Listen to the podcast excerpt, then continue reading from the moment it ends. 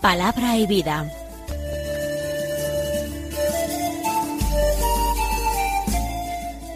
Con el padre Manuel Horta, desde Sevilla.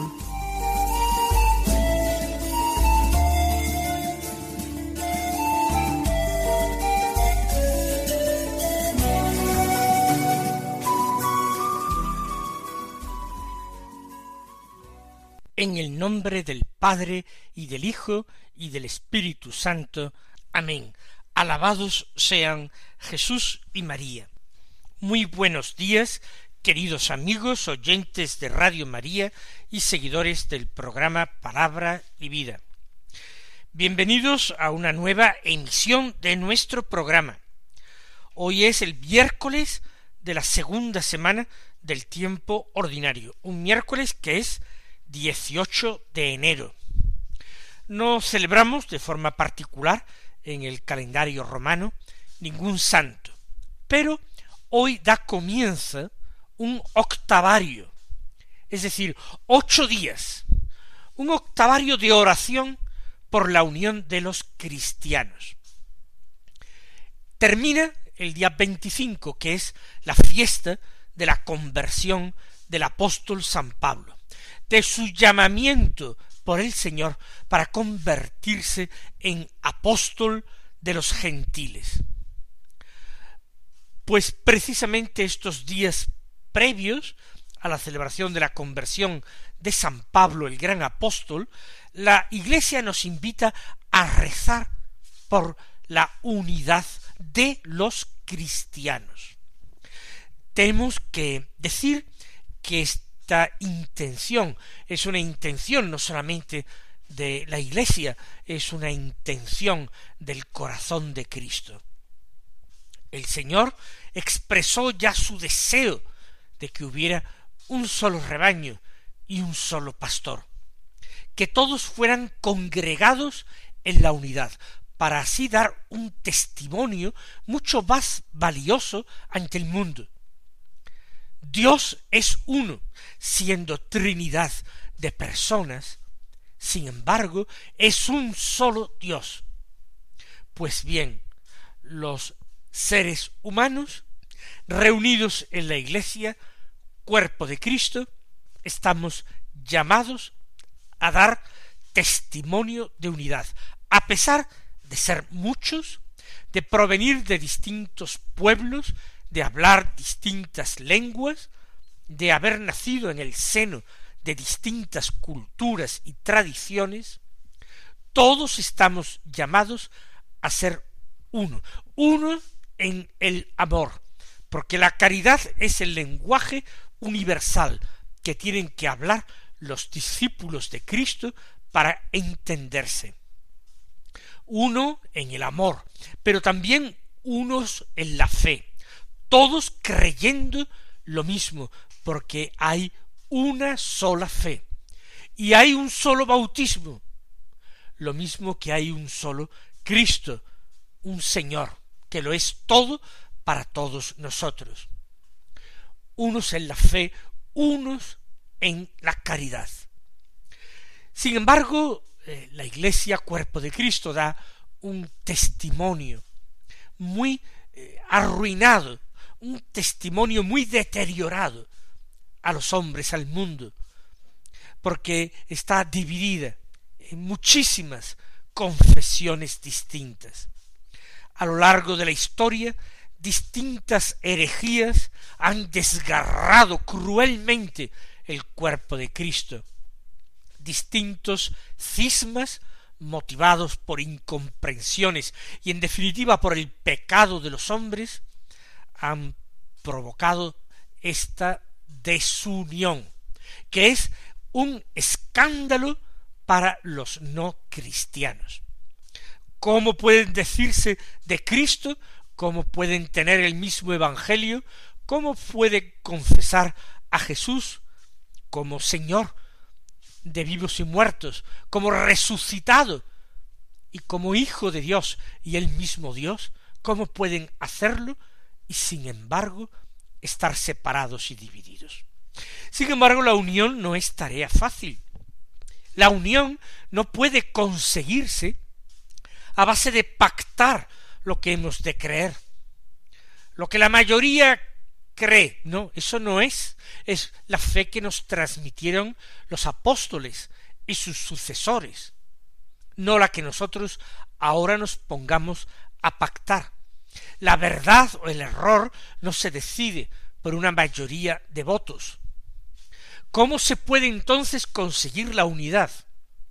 La única unidad imaginable es la reentrada en la Iglesia católica de todos aquellos que quizás sin culpa personal son herederos de una situación pecaminosa.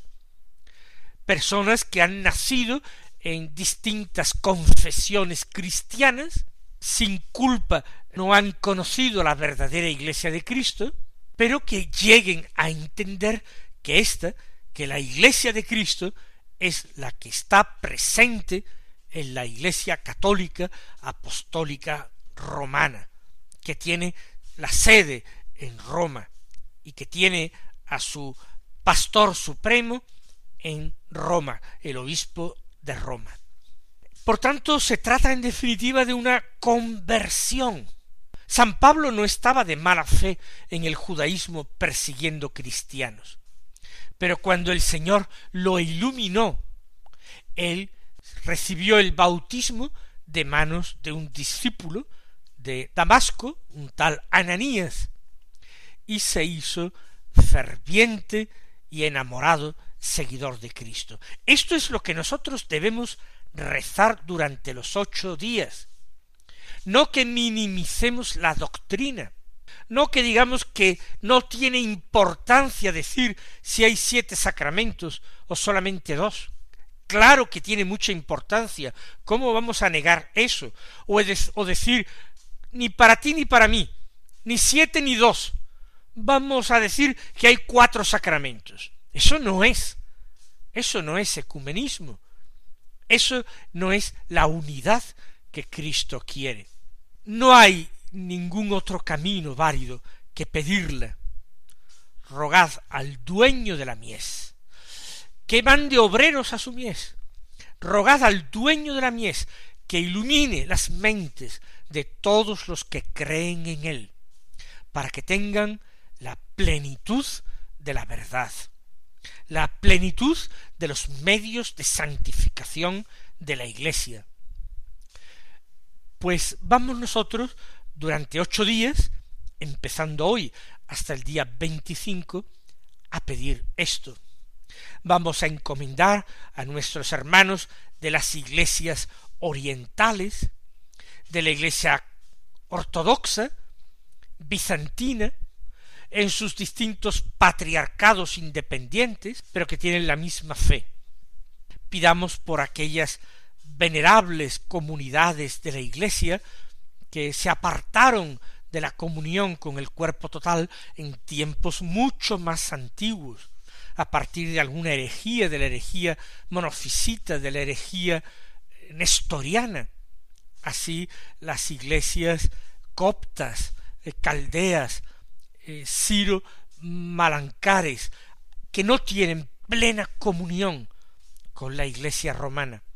Pidamos por todos aquellos que en siglos posteriores rompieron la unidad de la Iglesia, por los luteranos, por los calvinistas y por todos esos grupos que se fueron escindiendo de ellos, porque al faltar una autoridad doctrinal, al, al faltar el verdadero pastoreo de pastores legítimos, sucesores de los apóstoles, la desunión y la desgregación hizo presa en estos cristianos que se habían apartado de la iglesia romana. Vamos a pedir por ellos. No se trata de que recordemos culpas pasadas. Lo importante es que Dios nos conceda esa gracia extraordinaria que ellos, con sus mentes iluminadas, vuelvan al único rebaño y que nosotros, sin eh, altivez, que nosotros, sin orgullo, sin prepotencia, sin reproches, les abramos los brazos como a hermanos que regresan a la casa paterna.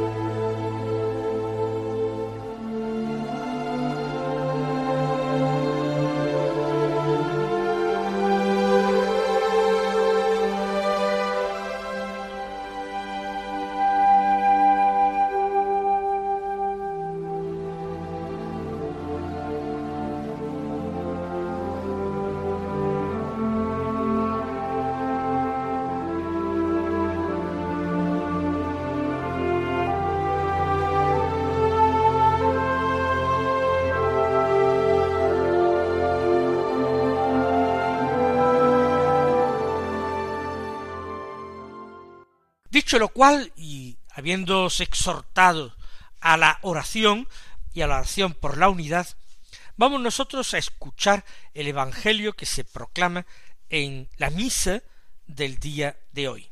De San Marcos empezamos el capítulo tercero, del que leemos los versículos uno al seis que dicen así. En aquel tiempo Jesús entró otra vez en la sinagoga y había allí un hombre que tenía una mano paralizada. Lo estaban observando para ver si lo curaba en sábado y acusarlo. Entonces le dice al hombre que tenía la mano paralizada Levántate y ponte ahí en medio. Y a ellos les pregunta que está permitido en sábado hacer lo bueno o lo malo, salvarle la vida a un hombre o dejarlo morir. Ellos callaban, echando en torno una mirada de ira, y dolido por la dureza de su corazón, dice al hombre extiende la mano. La extendió y su mano quedó restablecida. En cuanto salieron, los fariseos se confabularon con los herodianos para acabar con él. Encontramos otra vez a Jesús en la sinagoga. Lo encontramos, por supuesto, un sábado, un sábado por la mañana. Aunque Jesús ya también predica a orillas del lago, aunque Jesús predica en plazas, en calles, en muchos lugares distintos, aunque Jesús predica incluso en las afueras de las ciudades, en lugares desiertos que se ven de repente poblados por sus seguidores. No ha dejado de acudir a las sinagogas y de eh, predicar allí. Resulta que en la sinagoga había un hombre con un brazo paralizado. Al tener el brazo paralizado, ese hombre no podía desempeñar trabajos, trabajos eh, materiales, trabajos físicos. Ese hombre no podía ganarse la vida por sí mismo. Tenía que ser sustentado por otros, tenía que pedir limosna, esto era algo grave, algo difícil, que atentaba contra el orgullo y la dignidad de aquel hombre, que no podía sacar adelante una familia, hacerse cargo del mantenimiento de una casa, de una mujer, de unos hijos. Era una situación muy, muy dolorosa. Pero lo que nos llama la atención, y hasta ahora en el Evangelio no hemos encontrado nada igual, es que entre las personas que están allí en la sinagoga, hay quienes están al acecho para ver si Jesús cura en sábado y tener de qué acusarlo. Y el hecho de que hay un paralítico así es algo que les hace frotarse las manos, a ver si pica, a ver si cae, a ver si cura en sábado. Ya tenemos un motivo para desacreditarlo, para decir que este hombre no viene de Dios porque no cumple la ley de Moisés. O sea, que hay personas que han ido a la sinagoga no para encontrarse con Dios, no para rezar, no para escuchar la palabra de Dios y meditarla en sus corazones, para nada de eso han acudido a la sinagoga. Han acudido a la sinagoga para encontrarse verdaderamente con el diablo, porque el diablo desde el principio es mentiroso y homicida, y ellos están mintiendo, fingiendo una actitud de aceptación, de amistad, cuando lo único que están es al acecho como fieras, preparados para lanzarse y devorar a su presa. Ellos no están allí motivados por la fe, ni motivados ni mucho menos por el amor, sino por sus prejuicios, por sus deseos homicidas de acabar con Jesús, de acabar socialmente con él, de tal manera que Jesús ya no sea más escuchado ni seguido por los hombres, que los escuchados y seguidos sean los maestros fariseos. Ellos quieren tener el monopolio de la enseñanza religiosa. El diablo es homicida desde el principio y padre de la mentira, y estos son sus seguidores. No han ido a encontrarse con Dios, han ido a encontrar al diablo. Estaban al acecho, y Jesús, que sabe eh, la situación, le dice al que tiene la parálisis, levántate y ponte ahí en medio. Jesús acepta ese reto. ¿Serán tan malvados aquellos hombres? ¿Estarán tan realmente poseídos por el espíritu de la mentira? ¿No habrá nada bueno en ellos? Jesús pone al paralítico en medio, va a impartir su lección, va a hacer su sermón. El Señor, aun sin necesidad de coger un rollo de la ley entre sus manos, va a dar una enseñanza, una enseñanza importantísima. Ponte ahí en medio. Cuánta fe la de aquel hombre con parálisis en un brazo. Hizo caso al Señor. La humillación tenía que ser grande, que todos vieran su minusvalía, que todos vieran su invalidez. Y se pone allí, y él no dice nada, al menos los evangelios no nos transmiten ninguna parábola, ninguna referencia acerca de este hombre. Les preguntó ahora a los hombres que han ido a buscar motivos para acusarle. ¿Qué está permitido en sábado? Es una pregunta que podrían hacerla los discípulos de los escribas a sus maestros qué es lo que está permitido en sábado. Sabemos muchas cosas que están prohibidas. La lista de las prohibiciones es larguísima. Pero ¿qué está permitido en sábado? Y Jesús hace una sugerencia. ¿Está permitido hacer lo bueno o lo malo? ¿Está permitido salvarle la vida a un hombre o dejarlo morir? Que no está permitido hacer lo malo eso es clarísimo. Todos estarán de acuerdo, los fariseos y Jesús. Pero un sábado que es el día santo, ¿será posible realizar el bien? ¿Será posible expresar la propia fe y el propio amor a Dios y al prójimo, expresarlo con obras? ¿O ese día no es necesario amar? O es necesario simplemente sentarse a dejar pasar el tiempo mirando por la ventana o a la pared. ¿Es posible tomarse un descanso de hacer el bien? ¿Es posible tomar vacaciones de no amar? Es absurdo. Cualquier hombre religioso que tuviera medianamente asumido el espíritu de la ley de Dios diría que un sábado claro que está permitido hacer lo bueno. Quizás no estará permitido hacer lo malo, por supuesto, y quizá tampoco lo indiferente. ¿Para qué? Para no distraerse, para mantener con más atención, el corazón y la mente puestos en Dios. Pero lo bueno, lo bueno se puede practicar en sábado. Y el Señor pone un ejemplo de lo que es bueno y de lo que es malo. Que está permitido salvarle la vida a un hombre o dejarlo morir. Salvar la vida a un hombre es bueno. Dios nuestro Padre, en su infinita misericordia y bondad, Él que es bueno sobre toda medida, bueno sobre toda bondad, el único que merece ese nombre, según nos enseñó el Señor en aquella eh, reprimenda, pequeña riña que echó al joven rico. ¿Por qué me llamas bueno? Solo hay uno bueno, y ese es Dios. No llames bueno a ningún hombre, solo Dios es bueno.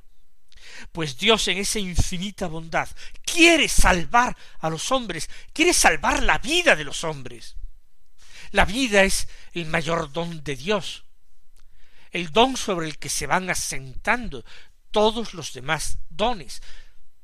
Dios quiere dar la vida, y no solamente una vida temporal, que termina tan pronto como la vida terrena, no, Dios quiere dar la vida eterna, la vida como posesión perpetua, como goce sin fin. Es posible, está permitido salvar la vida a un hombre, o mejor es dejarlo morir. Morir no sólo agonizar, sino también puede ser en un estado de muerte. ¿Es posible curar a un enfermo? ¿O mejor no curarlo ese día? ¿Es posible vendar a un herido? ¿O es mejor decir te vendaré la herida cuando pase el sábado? Y si te desangras mientras tanto, allá tú. ¿Es eso posible? Ninguno de los fariseos, por torpe que fuera, podría decir aquello. Por eso se quedan callados. ¿Por qué se quedan callados? Porque ven por dónde va Jesús, porque ven que les va a poner contra la espada y la pared, porque ven que sin haber dicho nada Jesús ha descubierto sus malvados planes y con la palabra de Dios está destrozando su actitud empecatada y cerrada. Se quedaron callados, encerrados en sí mismos, cerrados a la gracia, a la salvación y a la vida que Jesús está ofreciendo también a ellos, callados, y Jesús echa en torno una mirada de ira, de indignación. ¿Cómo es posible esto? Algo tan contrario a la naturaleza humana, aunque aquel hombre no tuviera fe, ¿Cómo es posible semejante cerrazón? Le dijo al hombre, extiende el brazo, y lo extendió, curado, restablecido. Y el triste desenlace. Los fariseos inmediatamente que salieron de la sinagoga se pusieron a planear con los herodianos, que eran sus enemigos, que era una facción rival y opuesta, se pusieron a planear el modo de acabar con él. Es el pecado en estado puro, el odio a la vida y a la santidad. Que el Señor no permita que caigamos en él. Él os bendiga y hasta mañana si Dios quiere.